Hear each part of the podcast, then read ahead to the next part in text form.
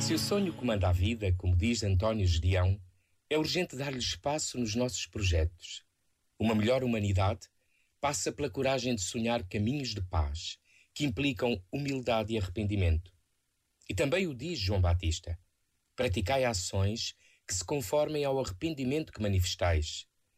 Se os sonhos se limitam aos artigos de luxo dos catálogos de Natal ou aos excessos de uma vida na crista da onda, aos brinquedos que brincam sozinhos ou a mil e uma outras inutilidades, é preciso dizer que se pode sonhar mais alto. Quem alguma vez sonharia a encarnação de Deus? Quem poderia julgar que a nossa humanidade frágil e mortal poderia acolher a divindade do Criador? E isso já se realizou. Este momento está disponível em podcast no site e na app da